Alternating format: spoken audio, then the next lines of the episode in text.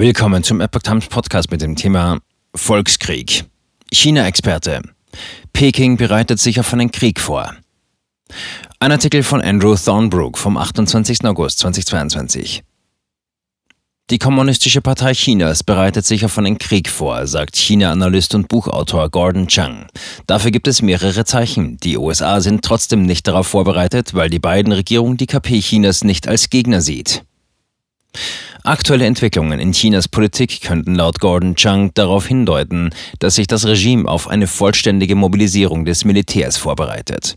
Dies zeige sich insbesondere in einer Änderung des chinesischen Verteidigungsgesetzes, sagte der renommierte China-Experte. Das Verteidigungsgesetz entzieht dem zivilen Staatsrat bestimmte Befugnisse in militärischen Angelegenheiten und überträgt sie der zentralen Militärkommission der Kommunistischen Partei. Diese wiederum kontrolliert die Volksbefreiungsarmee, erklärt Chang gegenüber der Epoch Times. Dieser Schritt führt zu einer Zentralisierung der militärischen Entscheidungsfindung und signalisiert, dass das Regime das chinesische Volk auf einen Konflikt vorbereitet. Zudem will die KP ihre politische Elite vor Sanktionen schützen, indem sie bestimmten Beamten den Besitz ausländischer Immobilien oder Anteile an Offshore-Unternehmen verbietet. Wenn chinesische Beamte und ihre Familienmitglieder kein ausländisches Vermögen besitzen, kann das Ausland ihnen dieses auch nicht entziehen, so Chang. Durch die Zentralisierung der militärischen Befugnisse und den Schutz der politischen Elite vor internationalen Sanktionen bereitet sich die KP Chinas nach Changs Ansicht auf mögliche bewaffnete Auseinandersetzungen vor.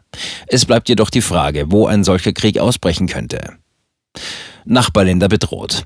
Nach einem Monat mit beispiellosen Militärübungen und wirtschaftlichen Vergeltungsmaßnahmen steht auf den ersten Blick Taiwan im Mittelpunkt. Es gibt jedoch zahlreiche weitere Brennpunkte an Chinas Randgebieten, die schnell zu offenen Konflikten eskalieren können. Beispielsweise die Grenzregion Ladakh, die sich China mit Indien teilt, die Streitigkeiten im südchinesischen Meer mit den Philippinen und Vietnam sowie Streitigkeiten im ostchinesischen Meer mit Japan.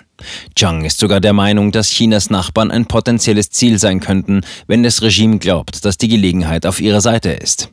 In den letzten Wochen hat Chinas Regime Taiwan in den Mittelpunkt gerückt, aber der chinesische KP-Staat bedroht die meisten seiner Nachbarn im Süden und Osten, meint Chang. Alle Nachbarn dort sind bedroht, ob groß oder klein.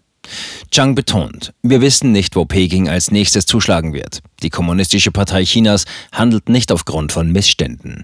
Sie handelt, wann und wo sie eine Gelegenheit wittert.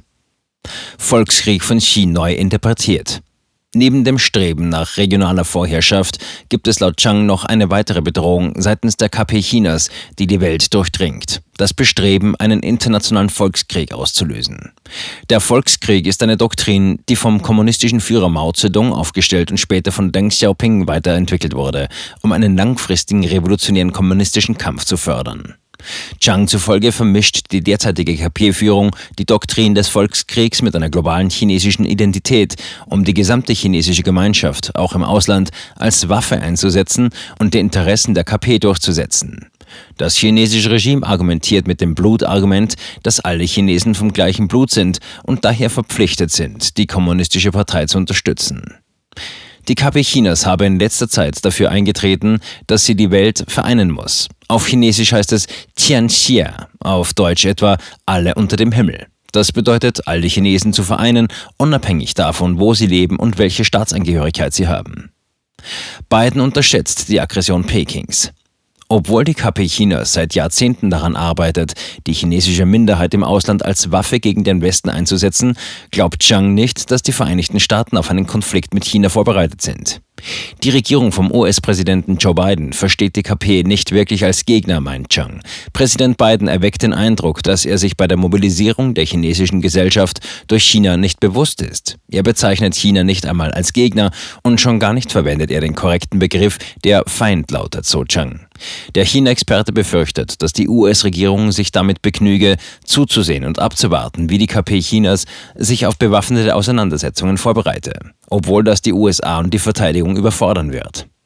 Biden muss dem amerikanischen Volk sagen, was China tut, dass auch sie sich auf einen Krieg vorbereiten müssen, sagt Chang. Er müsse den Streitkräften sagen, dass sie sich auf den Kampf vorbereiten sollen.